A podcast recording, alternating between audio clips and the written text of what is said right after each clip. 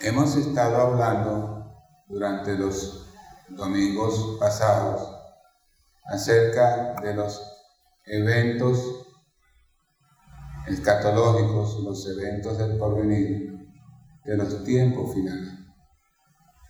Y entonces con ese propósito hemos estado hablando, por ejemplo, del rapto de la iglesia. Y hemos estado también hablando acerca de dónde estaría o dónde va a estar la iglesia una vez que suene la trompeta. Y eso lo estuvimos viendo la semana pasada. Quiero reiterar que hay una información de la que hemos comentado acá que es muy importante. Porque la diversidad de opiniones que se ha presentado a la hora de examinar lo que tiene que ver con el tema profético es porque hay una, hay una corriente, una tendencia en alguna, en alguna parte, en, algún sector de la iglesia, a interpretar las escrituras alegóricamente. Yo quiero ser muy insistente en esto y les voy a explicar en qué más o menos consiste esto, para que me entiendan.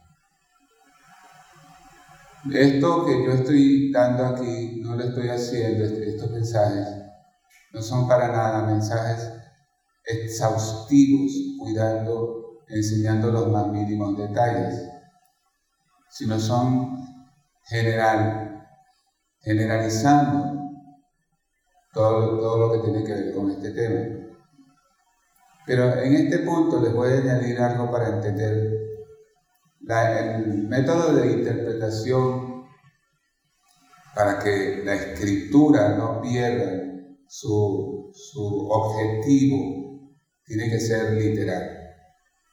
Mientras yo oraba, mientras yo eh, tomaba notas y preparaba el mensaje para hoy, me vino una idea de lo que puede decir para que se entienda lo que es un mensaje literal y, y una interpretación alegórica. Supongamos que un padre le envía a su hijo un correo electrónico para adaptarlo a nuestro tiempo. El padre tiene unas tierras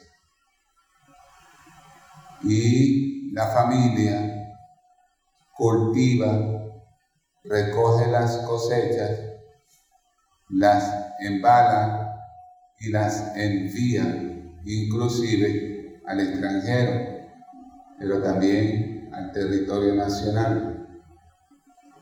El Padre ha depositado, ha delegado en sus hijos, especialmente en el hijo mayor, algunas responsabilidades que tienen que ver con la empresa.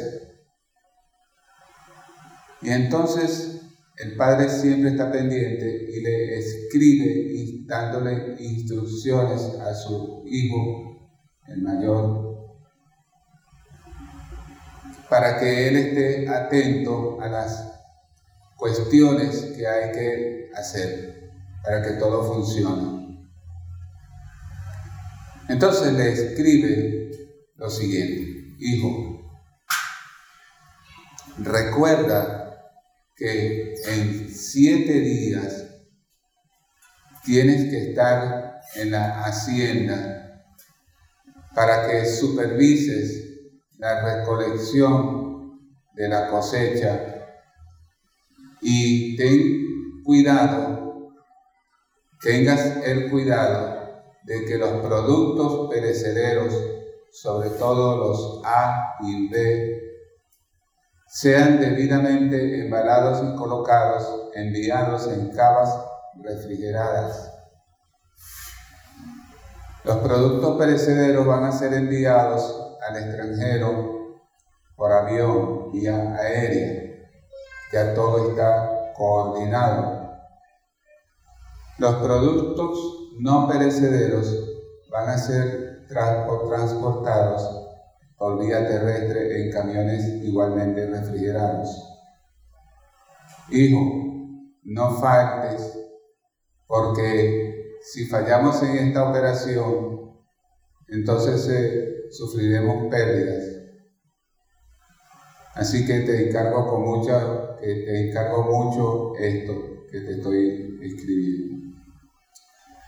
Hazlo como yo te he enseñado, hijo. Recuerda que hijo de gato caza ratón. Atentamente, papá.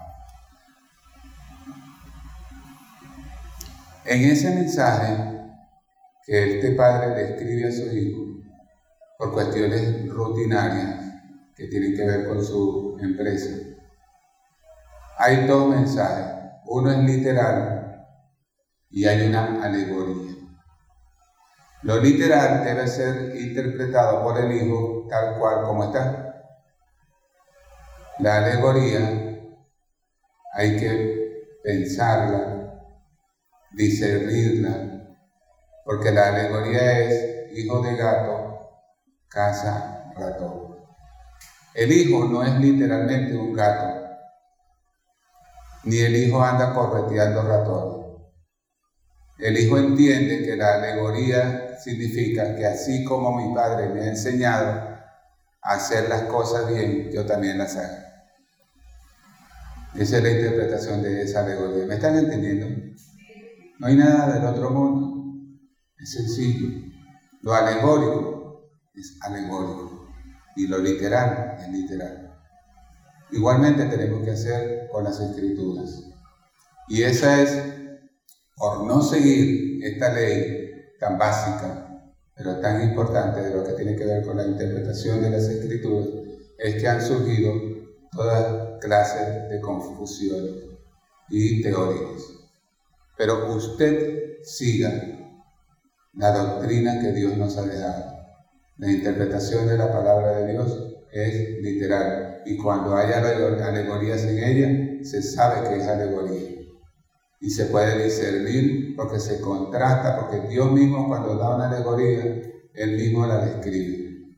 Cuando Él dio, por ejemplo, la parábola del sembrador, Él no dejó a los, a los lectores de las Sagradas Escrituras con esa curiosidad, dudando. Él mismo luego explicó qué quería decir la parábola del sembrador. ¿Sí, sí me estoy haciendo entender? Dos amenes, pero por lo menos por algo se comienza, ¿verdad? Bueno, muy bien. Hoy vamos a, hoy quiero compartir con ustedes, siguiendo entonces esta saga acerca de los eventos del porvenir, de los tiempos finales. Vamos a hablar entonces en sí de, de ese periodo llamado la gran tribulación. El Señor dice, dijo en Mateo capítulo 24, verso 21, dijo, entonces habrá gran tribulación como no la ha habido antes ni la habrá después. Entonces, ¿qué es en sí la gran tribulación? Comencemos por describir que la gran tribulación será un periodo que la Biblia lo describe en dos mitades, en dos partes cada una de ellas de tres años y medio. También habla en el libro de Apocalipsis, sobre todo, de 42 meses. 42 meses es igual a decir tres años y medio. Tendrá una duración de siete años en total. Recuerden que dijimos que tenemos certeza de que la, la gran tribulación durará siete años porque las profecías así lo han dejado establecido. Hablamos del profeta Daniel cuando él recibió revelación de parte de nuestro Padre Celestial a través del ángel Gabriel y le dijo a Daniel que 70 semanas estaban determinadas sobre su pueblo Israel. Ya han transcurrido las 69 primeras semanas no, si, no se le dio, Dios no le dio continuidad después de las 69 para que entrara la última semana de años, que son siete, que son siete años, sino que dijimos que Dios entonces hizo una pausa para que entraran los gentiles en la iglesia, para que el Espíritu Santo que se derramó en Pentecostés comenzaría entonces a tratar con los hombres y mujeres en todo el planeta Tierra, en todos los tiempos, y eso ya lleva dos mil años. Se llama, se llama el misterio de la iglesia, que los gentiles somos coherederos también juntamente con Israel de la gracia del Dios eterno. Por esa pausa, ustedes y yo estamos hoy aquí. Por esa pausa que Dios hizo, está hoy la ciudad en diferentes lugares, con hombres y mujeres, niños, jóvenes, adultos, adorando al Mesías que se llama Jesús, el que vive para siempre.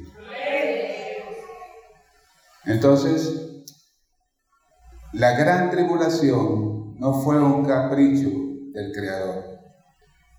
Tiene un propósito exacto. Uno de los tiene, al menos podríamos citar dos propósitos por lo cual Dios permitirá la gran tribulación. Número uno, porque Dios va a juzgar a las naciones. Dios va a juzgar tanta maldad, tanta incredulidad, blasfemias, tantos pecados sin que mucha gente que los comete se arrepientan en lo más mínimo de sus maldades, a pesar de que Cristo Jesús, Señor nuestro y Dios nuestro, dio su vida en la cruz para hacer posible que los hombres y mujeres que hubiesen pecado, a través de Él, cuando dijo, yo soy el camino y soy la verdad y soy la vida, pudieran tener esperanza, una esperanza viva, pudieran tener salvación, pero no quisieron creer. Entonces Dios juzgará el pecado de los hombres, juzgará a los pecadores, porque son irredentos, no se arrepienten, no se arrepentirán.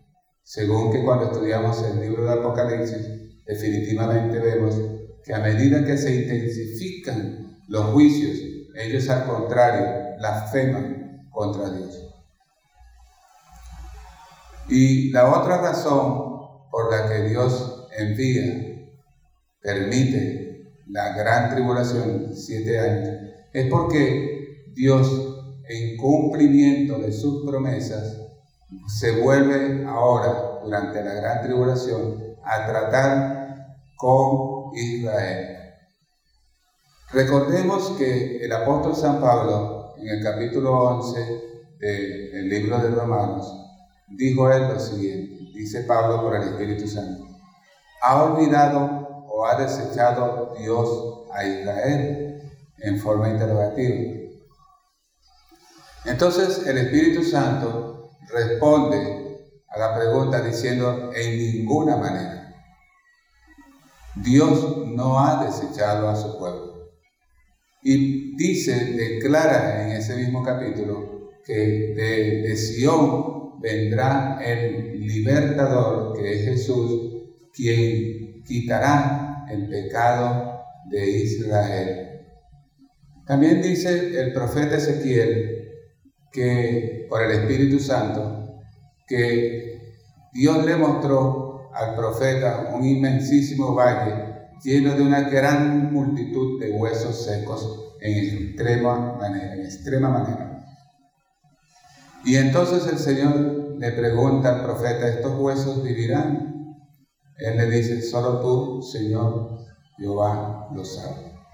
Entonces el Señor le ordenó a Ezequiel que profetizara sobre ese valle de huesos secos y él profetizó.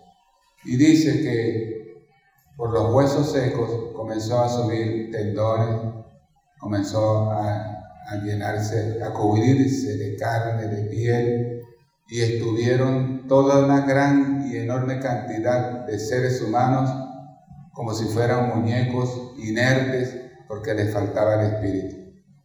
Entonces el Señor le dijo esta vez al profeta, profetiza sobre estos cuerpos y vivirán. Y así lo hizo. Y entonces entró espíritu en ellos y vivieron. El profeta dice que era una gran, grande multitud. Esa profecía se está refiriendo al reavivamiento o al avivamiento que tendrá Israel, que tendrán los judíos. Por causa de un gran avivamiento que Dios enviará sobre Israel. Porque todas las profecías que Dios le ha dado a su pueblo las cumplirá una por una, ni una sola caerá a tierra sin cumplirse todas se cumplirán, como en el Antiguo Testamento se cumplieron todas, las del Nuevo y las que aún faltan del Antiguo Testamento por cumplirse, se van a cumplir una a una, porque la palabra del Señor no pasará. Aunque pase el cielo y la tierra, la palabra del Señor siempre permanecerá y se cumplirá porque Jehová es veraz. Lo contrario que los hombres, que son mentirosos, Dios es veraz. La Biblia dice, sea todo hombre mentiroso, pero Dios es veraz. Alguien diga gloria a Dios, por favor. Bendito sea el nombre del Señor. Entonces, apenas suene la trompeta y los cristianos sean absolutamente, totalmente llevados de la tierra a la presencia del Señor nuestro Padre, en la Nueva Jerusalén. Entonces comienza la primera mitad, los primeros tres años y medio. ¿Qué podemos resaltar de ese primer periodo? Bueno, en lo que tiene que ver con la parte, vamos a observar en varios planos los acontecimientos que según la palabra de Dios están en el futuro, pero que se van a cumplir. En el plano de lo social, la humanidad no volverá nunca más a ser igual. Habremos escuchado quizás decir a propósito de la actual crisis que vive el mundo esa expresión, el mundo nunca más será igual, pero se le queda corto con lo que va a suceder cuando comience la tribulación, la primera mitad de los siete años porque después de la desaparición de millares y millares de una grande multitud en el mundo entero, en los, cinco continentes, en los 193 países, no habrá país que no se vea, se verá afectado por la desaparición de cientos y de miles y entre más grandes sean las naciones, hasta podríamos hablar que en, algunos de ellos se desaparecerán millones de personas, en una sola nación que tenga millones de habitantes. Así que no habrá casa, familia, donde no se haya ido un primo, un tío, un sobrino, papá, una mamá, los padres, donde no se haya ido un cuñado, donde no se haya ido una cuñada, donde no se haya ido un amigo muy cercano, una amiga íntima que siempre conversaba con ella y a pesar de que le hablaba la palabra de Dios, hasta ahí lo dejaba, eran amigas, pero no quería saber nada del Señor. Así que no habrá ni un solo hogar. Y esto es digno de resaltarlo, ni un solo hogar en, en alguna ciudad en, algún, en todo un país donde no falte sobre todo los niños, donde no faltarán, donde no dejará de faltar niños en abundancia.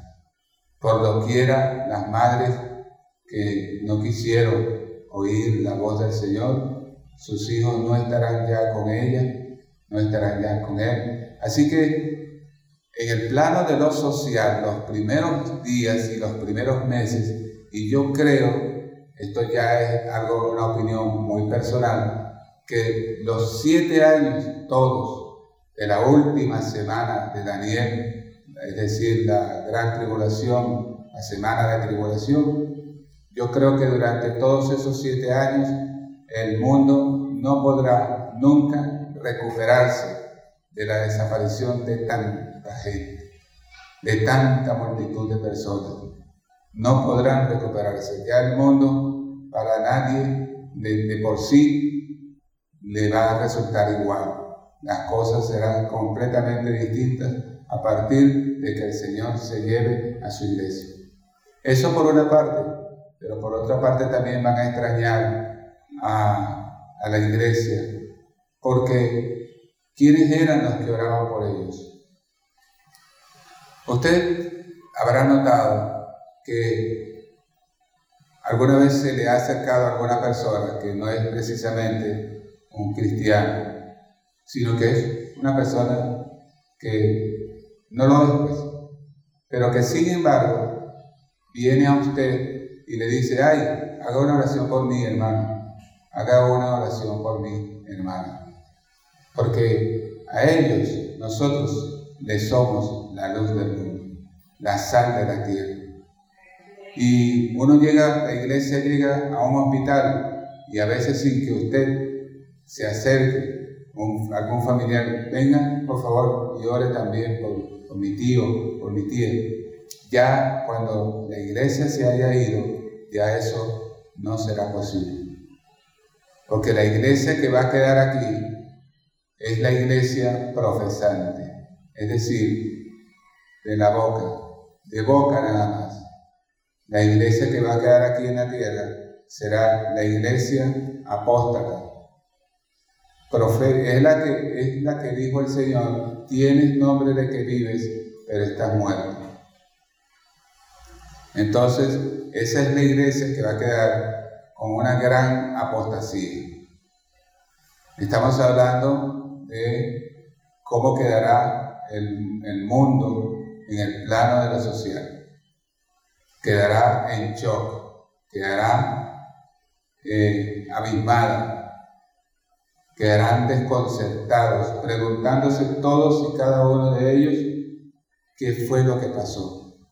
¿Dónde está esa gente?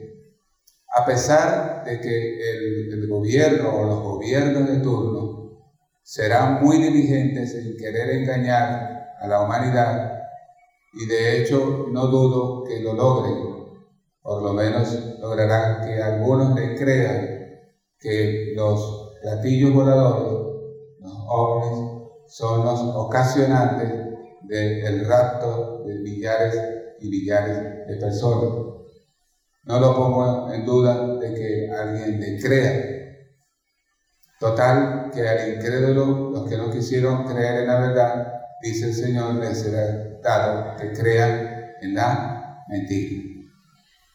Entonces, ese primer tiempo, quién sabe cuánto durará, ese shock, recuperarse la humanidad, quién sabe cuánto durará, Pienso que durante todo el tiempo que aún dure la tribulación, ellos no podrán nunca olvidarse de ese momento. La desaparición en un mismo momento, en un mismo día, a una misma hora, de una gran multitud de personas que proclaman Jesucristo es el Señor.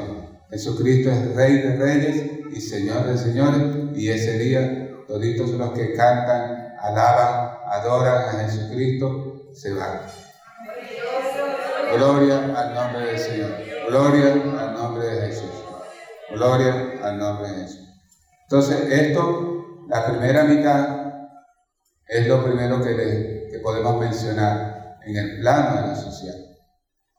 En el plano de lo político, los, gobernantes que queden de turno serán muy diligentes muy afanosos por tratar de ocultar lo que realmente ha pasado. Cristo se llevó a su iglesia. Ellos comenzarán a organizar prontamente todos los asuntos que tienen que ver con los gobiernos porque algunos presidentes se fueron con Cristo y los cargos quedaron acéfalos.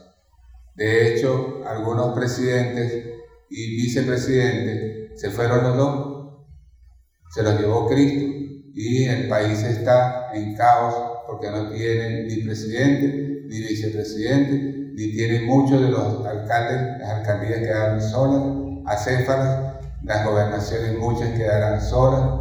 Es un caos. Ni siquiera a veces nos alcanza la mente para comprender el caos que se va a formar cuando esto sucede. Pero entonces los políticos, a nivel del plano político, el anticristo no ha aparecido todavía, estará en la tierra, pero estará movilizándose su influencia en, toda la región que tiene que ver con el Medio Oriente. Algunos opinan que el anticristo será judío, yo no lo sé, la palabra de Dios no lo dice.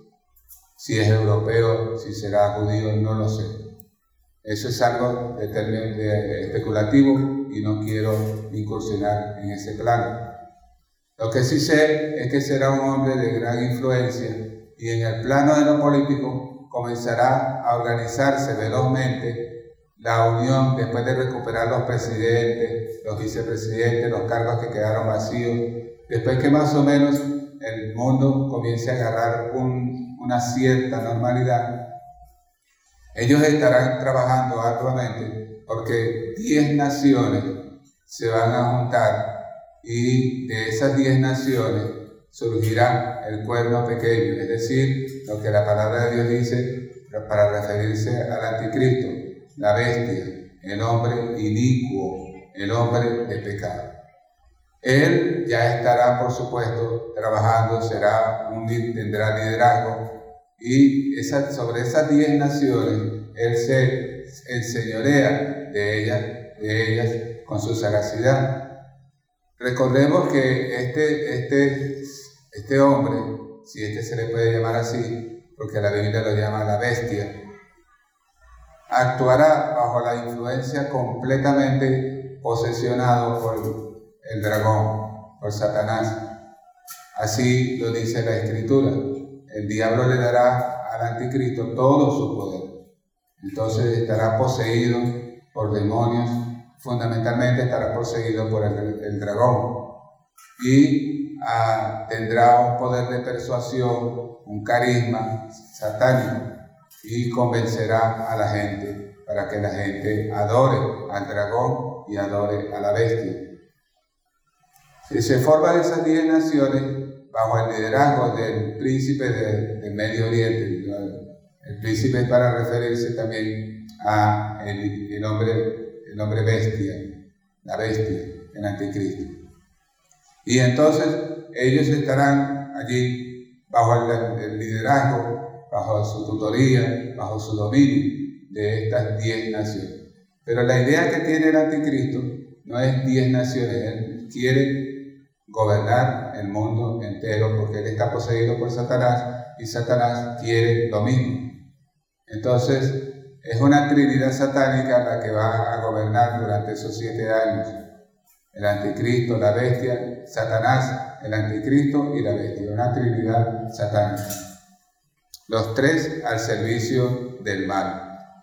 Entonces, pero uno de los puntos más importantes a nivel político que va a acontecer durante esa primera semana, esa primera mitad, es que eh, el hombre influyente que domina las diez naciones, que lo apoyan, que lo respaldan a él, va a hacer un pacto, va a firmar un pacto de paz con Israel.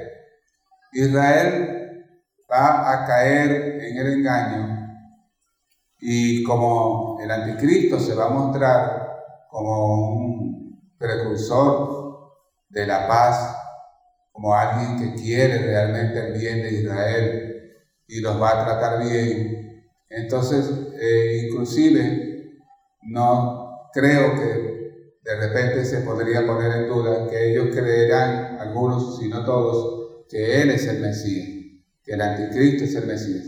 Lo que sí sabemos es que la palabra de Dios dice que ellos lo alabarán, alabarán al anticristo, diciendo, ¿quién como la bestia? ¿Quién podrá pelear contra él? Es decir, sentirán una profunda admiración y entonces vienen y firman el pacto de paz con Israel.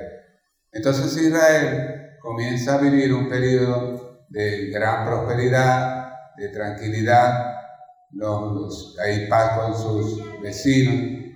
Y entramos también en el plano religioso porque va a acontecer algo muy importante, que es que aprovechando que ellos tienen, van a tener un periodo de tres años y medio, la primera mitad de la semana, de paz, el anticristo mueve su influencia para lograr que Israel construya el templo.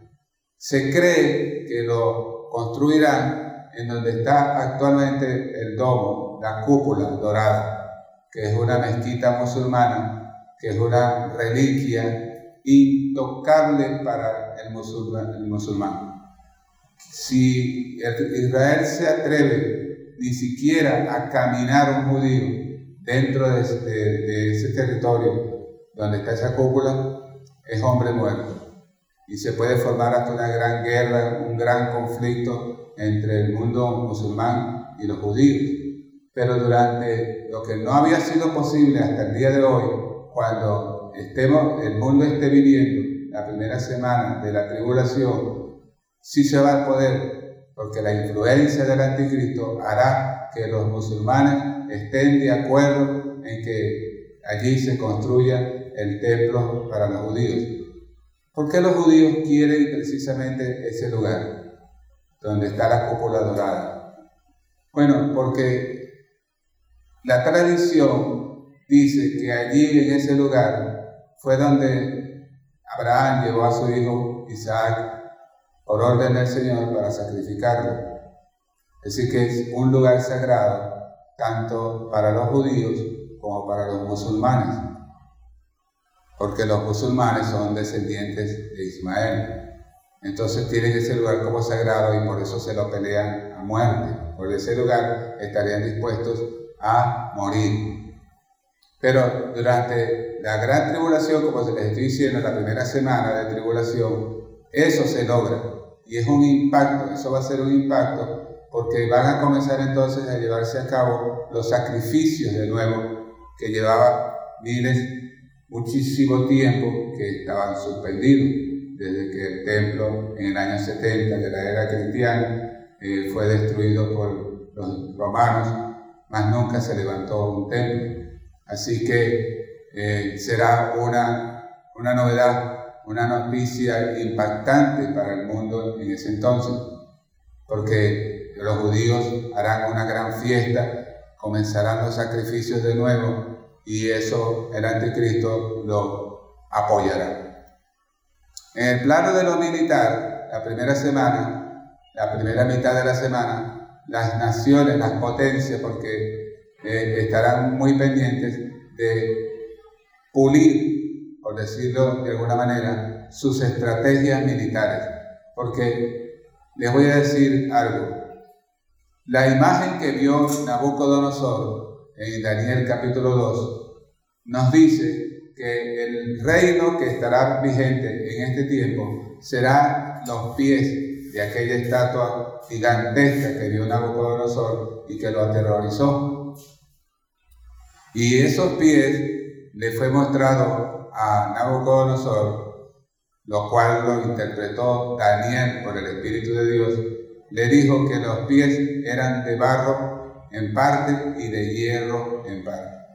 Entonces el Señor le mostró a Daniel la interpretación y le dijo que los pies eran en parte de hierro y en parte de barro cocido, porque así como los, el hierro no se mezcla con el barro, así tampoco las alianzas que harán los hombres en el tiempo de la tribulación y de la gran tribulación no se unirán. Serán simplemente alianzas humanas, pero sin consistencia, en parte fuerte, en parte débil. Así será la alianza que tendrán aquí las naciones. Es decir, que el diablo no las tendrá todas consigo, porque aún siendo diablo, no va a lograr que los hombres del poder aquí en la tierra le obedezcan ciegamente. Así que las alianzas que ellos harán serán alianzas en parte fuertes, pero también en parte débiles. Entonces tendremos así unas naciones lideradas, pero cada quien también, como se dice, alando para su lado, para sus propios intereses. ¿Cómo, cómo terminará la primera mitad de la semana que en realidad será tribulación. Bueno, terminará de una forma inesperada. El anticristo ha firmado, ya lo dije, un decreto, un, un tratado de paz con Israel. Pero ¿qué sucede? Como las naciones, ya lo dije también, no están sólidamente unidas. Rusia tiene aspiraciones siempre las ha tenido de invadir a otros países para tomar sus bienes. Ahorita mismo, mientras nosotros hablamos aquí, hay tensiones internacionales porque Israel quiere, perdón, porque Rusia quiere, le apetece el territorio de Ucrania. Entonces, Estados Unidos y algunos países que están debilitados realmente, su poder, su liderazgo se ha, visto bastante reducido. Eso, sin embargo, a Putin le tiene sin mucho cuidado. Ya no respetan a Estados Unidos como otrora solían hacerlo, que estaba una voz de Estados Unidos en una orden. Hoy no. Hoy los Estados Unidos es un país caído en descrédito. Así que no le prestan mucha atención porque en cuanto a la potencia, el armamento atómico que Estados Unidos puede poseer, pues lo tienen ya muchos países también, así que no le logran infundir el más mínimo temor. Pero entonces Rusia, estamos a, a los tres años y medio, y Rusia, aliado junto con todos sus países satélites, los que él controla, los que él domina, entre ellos Persia, que es el actual Irán. Bueno, ellos armarán un tremendo y grandísimo ejército y con ese ejército se van a ir a Israel para invadirlo, para tomar posesión, para robarle sus pertenencias, para tomar botín. Y ya el Señor lo había descrito, el Señor lo había anunciado. Es probable que Rusia esté haciendo eso porque Gog, que es el, se cree que es el nombre del que va a estar de presidente, para referirse al cargo de presidente de Rusia en ese entonces, Gog querrá ponerle el guante a Israel, porque Israel estará viviendo confiadamente, Israel, se, Israel basará su confianza en un pacto prácticamente, como lo dice la Biblia, de muerte que ha hecho con el anticristo. Y como los primeros tres años y medio en realidad se ha cumplido, le ha habido paz para Israel, ha habido tranquilidad, ha habido una gran prosperidad económica, Israel no tiene miedo, se muestra muy confiada, pero basado precisamente en esa confianza, los rusos analizan la situación y dicen, mira, Israel a quien tanto le hemos querido echar el guante, a quien hemos querido tomar posesión de sus bienes, ahora está en nuestras manos. Porque ahora se ha descuidado, tiene confianza, duerme tranquila, nadie le espanta, vamos sobre ella, vamos a destruirlo y a tomar botín. El Señor dice que precisamente a través de Ezequiel capítulo 38 y 39 nos muestra esa batalla. Mesec viene siendo como Moscú. El nombre antiguo era Mesec, hoy se le reconoce como Moscú. Entonces, eh, Rusia caerá de repente. Esto sin que necesariamente el anticristo haya estado planificando eso. Lo que pasa es que lo se cumple lo de los diez dedos, en parte de hierro y en parte de barro cocido, porque no será alianzas estrechas, sólidas, sino que habrá cada quien también buscando sus propios intereses. Para lo que les convenga, se juntarán con el anticristo y para lo que no les convenga, pues no le, no le harán caso. Entonces ahí está Rusia haciendo algo por su cuenta, junto con unos cuantos países que le apoyarán en esta locura. Pero entonces dice la palabra, profeta Ezequiel dice que allí en las montañas de Israel sepultará al gran ejército de Rusia. Y durarán muchos años para poder, muchos meses, para poder sepultar tantos cadáveres que quedarán allí tendidos en Rusia por medio de una intervención divina del Señor entre las cuales hará descender granizo, un granizo que pesa cada uno de esos granizos 46 kilos, pesa, cayendo sobre tanta gente y matándolos directamente de isofar. Así que ese movimiento temerario de los rusos y siendo derrotados por el poder del Dios Altísimo, que defenderá a Israel de sus atacantes, ese poder, ese acontecimiento es aprovechado sagazmente por el anticristo, porque ¿qué pasa?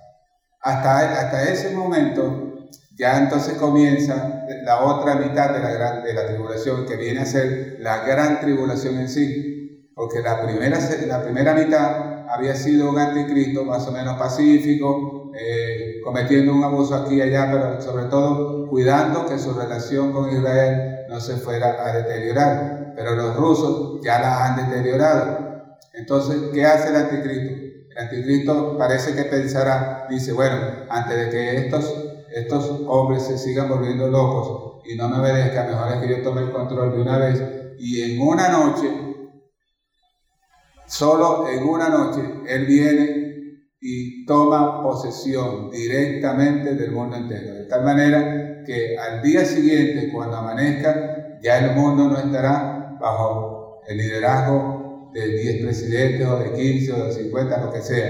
Estarán bajo el liderazgo total y absoluto del el anticristo. ¿Cómo lo hará? Bueno, con algo donde el diablo piensa, pensará que va a matar dos pájaros de un solo tiro. Se, las cámaras ese día, permítanme especular un poco aquí, imaginar esto, que las cámaras de todos los medios de comunicación disponibles y muy famosos en el mundo entero se van a trasladar a Israel y van a, recibir permiso para acercarse al lugar del templo, al lugar sagrado, por lo menos en las partes de afuera, en la parte exterior de los gentiles. Y desde allí comenzarán a grabar que un gran evento va a suceder allí, un evento diabólico va a suceder. entre el anticristo en su gran carruaje y toda la escolta que llegará y se introducirá en el templo, pasará de largo y entrará en el lugar santísimo. Lo seguirá el falso profeta tras él y me imagino que habrán aplausos, que habrán vítores pero quienes sí estarán sumamente sorprendidos y con mucho miedo serán los judíos, porque no le es permitido al anticristo ni a ningún hombre entrar en el lugar santo, y eso lo hace el anticristo. Era el, falso profeta le ha colocado una imagen en el lugar santo, que es la abominación desoladora de la cual habló el profeta Daniel.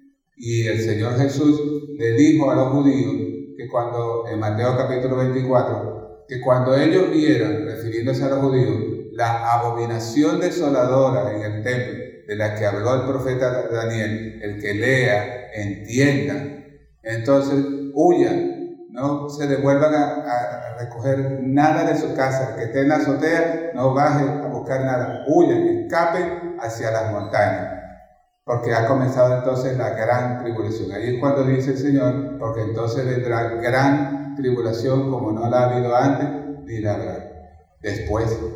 Entonces, eh, el falso profeta se cree que habrá, que colocará entonces la imagen, una imagen copia del anticristo con la figura de la, de la bestia, y, pero inerte, momificada. Pero entonces, ante las cámaras del mundo entero, se le anunciará al mundo entero desde Israel que el nuevo gobernante mundial es el anticristo, la bestia, y que hay que adorarle y que todo el mundo se tiene que someter a él. Como para que no les quede ninguna duda, el diablo le dará, el poder que le ha dado al falso profeta y a la bestia, el, falso profeta le dará una orden a la imagen y esa hablará. ¿Qué hablará la imagen de del anticristo? Bueno, hablará a mí es a quien hay que adorar, yo soy el Señor, yo soy Dios, es a mí a quien tiene que adorar. Palabras más, palabras menos, esto en transmisión, en vivo, simultáneamente en todas las naciones, más o menos así se enterará el mundo entero de que tienen ahora un gobernante mundial, que todo el mundo tendrá que adorarle porque tendrá que llevar su marca, el 666, porque si no, nadie podrá comprar y nadie podrá vender. Es decir, se morirán de hambre, no los atenderán en los hospitales, en ningún lado, no podrán tomar vuelo, no podrán trasladarse de un estado a otro, todo estará completamente controlado, supervisado por el anticristo de tal manera que su control será tan férreo que será imposible escapar de su ojo escrutador. Entonces, para que ustedes y yo, para que el pueblo de Dios tenga una idea de qué estamos hablando con ese control tan preciso que el anticristo tendrá sobre la humanidad, basta con que usted y yo veamos lo que está pasando hoy en día. La, ONU, que es la Organización de las Naciones Unidas, es una entidad internacional que reúne ellas, como le hemos dicho anteriormente, unas 193 naciones. Pero la ONU no es cristiana, la ONU es anticristiana y cada una de esas organizaciones por consecuencia. Entonces, en en ese momento preciso, cuando esté en vigencia el anticristo, la ONU estará, como lo ha estado desde ya, al servicio de los gustos y de, los mandatos del anticristo. De tal manera que, pero hoy ya vemos el espíritu del anticristo movilizándose.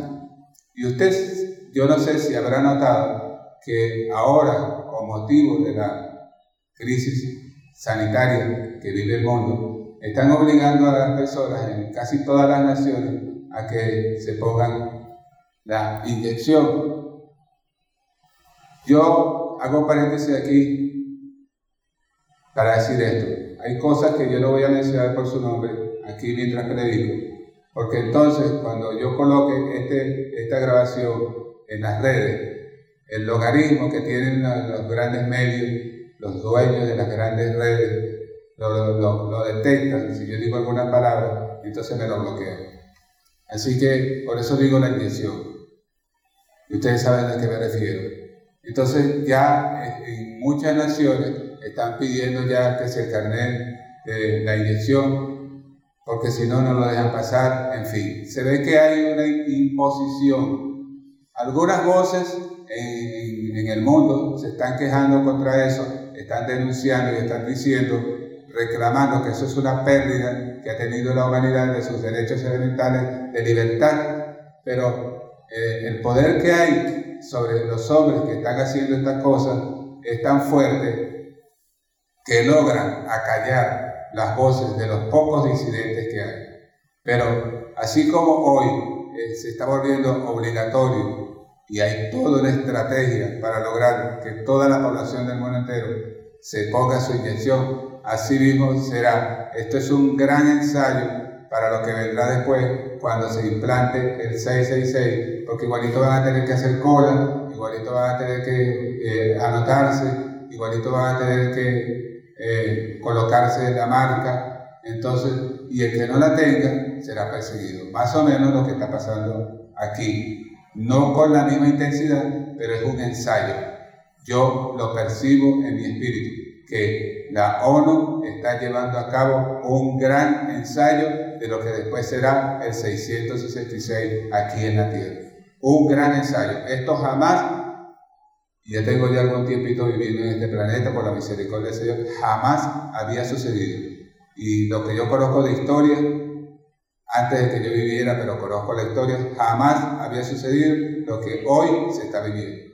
Es un ensayo, un gran ensayo de cómo van a hacerlo para ellos tener ya la rapidez, la agilidad, no, como lo hicimos aquí, así, lo vamos a hacer. Bueno, así mismo lo van a hacer. Colas para ponerse el chip. la marca del 666.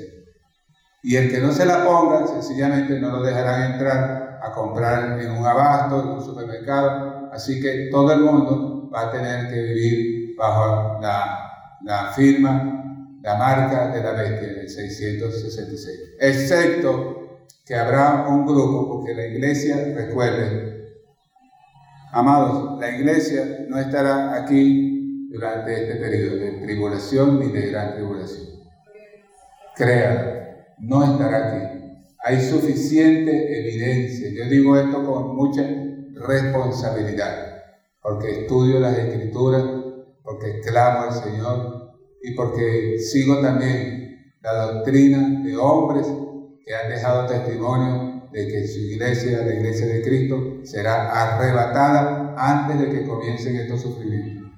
Es claro y elemental. Solo les puedo reiterar, no me gusta ser reiterativo, pero a veces es necesario. Pero sí les puedo decir que estoy seguro de que la iglesia no estará aquí porque no nos ha llamado Dios a ira, sino a salvación por medio de nuestro Señor Jesucristo. No tiene sentido, amados, que Dios vaya a castigar al justo juntamente con el injusto.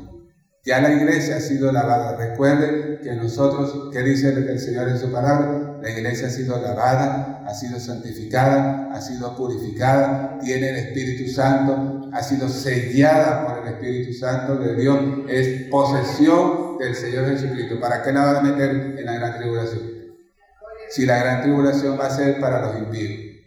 La iglesia no es impía, la iglesia ha sido lavada, llamada, justificada y será glorificada. Así que no tiene nada que ver con, con, la gran tribulación. Ahora, pero sí habrá iglesia en la gran tribulación, como les dije. ¿La iglesia cuál? La, gran iglesia eh, apóstata será la que quede aquí. Y también pasará algo que tenemos que señalar porque está en la escritura.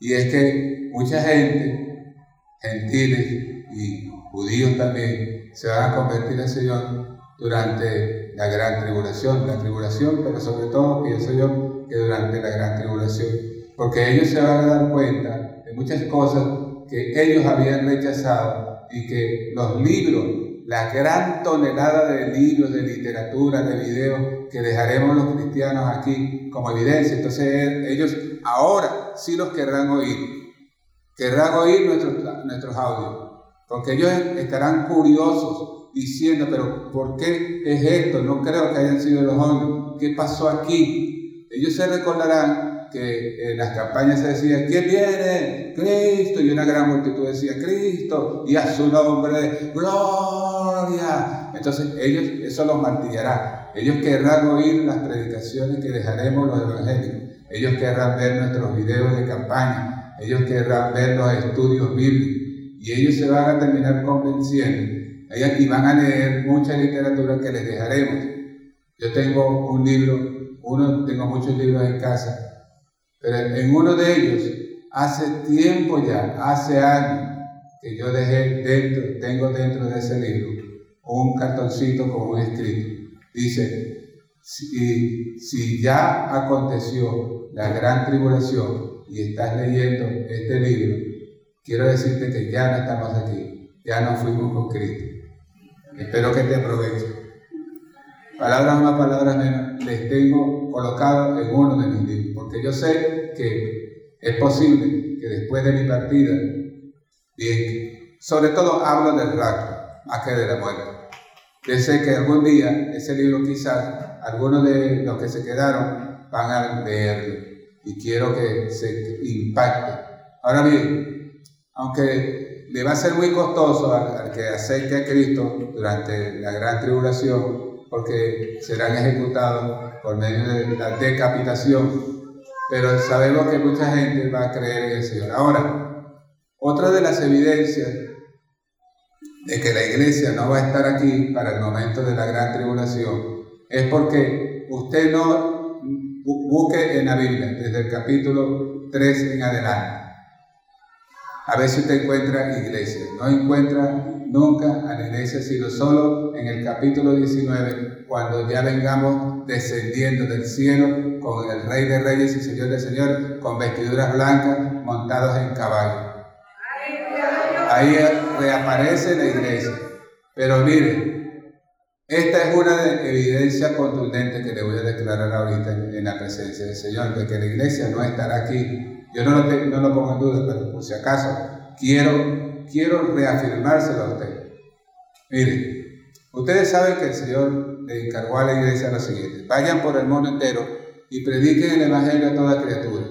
Los que creyeren y fueren bautizados serán salvos y los que no creyeren serán condenados. Bueno, la iglesia es la que ha estado evangelizando el mundo durante estos dos mil años. Pero usted no encuentra la iglesia evangelizando, ¿qué cosa? En, la gran, en, el, en todo el Apocalipsis, no encuentra la iglesia evangelizando. En cambio de eso, ¿a quién va a encontrar evangelizando? Dos testigos que va a levantar Dios, llenos de poder. El que trata de destruirlos sale fuego de su boca y los destruye a ellos va a, también a sellar a 144 mil de las 12 tribus de Israel para que evangelicen. Y muchos judíos que van a estar en el mundo entero, porque Israel fue dispersada a través de todos los países, pues ellos se saben esos idiomas de esos países, ahora son judíos que van a convertirse al Señor en la gran tribulación, porque recuerden que el trato de Dios en la gran tribulación va a ser sobre todo y exclusivamente con Israel el Espíritu de Dios, dijo el profeta Joel, en aquel día derramaré de mi Espíritu. Hay quienes creen, hay quienes creen, me detengo, hago un acto aquí abruptamente para aclarar esto. Hay quienes creen que cuando el profeta Joel dijo eso, se estaba refiriendo a la iglesia. No, se estaba refiriendo más allá de la iglesia, se estaba refiriendo a que llegaría un día en que el Espíritu de Dios descendería sobre Israel Dice, en aquellos días derramaré de mi espíritu sobre toda carne y profetizarán. Los judíos no querían, no, habían podido creer en Jesús. Muchos se convertirán por miles y millones y millones, no solo en Israel, sino en sus países donde todavía estarían ellos viviendo. Y como saben en inglés, como saben en Italia, se están viviendo en Italia, saben hablar en italiano, los que viven en Portugal hablan portugués. Así, según el idioma, ellos van a hablar con ese idioma a la gente. Ellos, Israel, es la que va a evangelizar. Porque, y está escrito, yo no estoy inventando. Ustedes saben que estoy hablando de verdad. 144 mil sellados para predicarle a todo Israel y quién sabe si cruzarán la frontera y le predicarán al mundo entero. Pero si no cruzan la frontera, igualdad porque las redes hoy en día y en ese tiempo hacen todo posible. Sin necesidad de salir de Jerusalén o de Israel, en los convertidos entre los judíos predicarán para el mundo entero que Jesucristo realmente es el Mesías, es el Señor, Él es el Shaddai, Él es el Todopoderoso, bombardeando desde Israel, Israel para el mundo entero, Jesucristo es el Señor.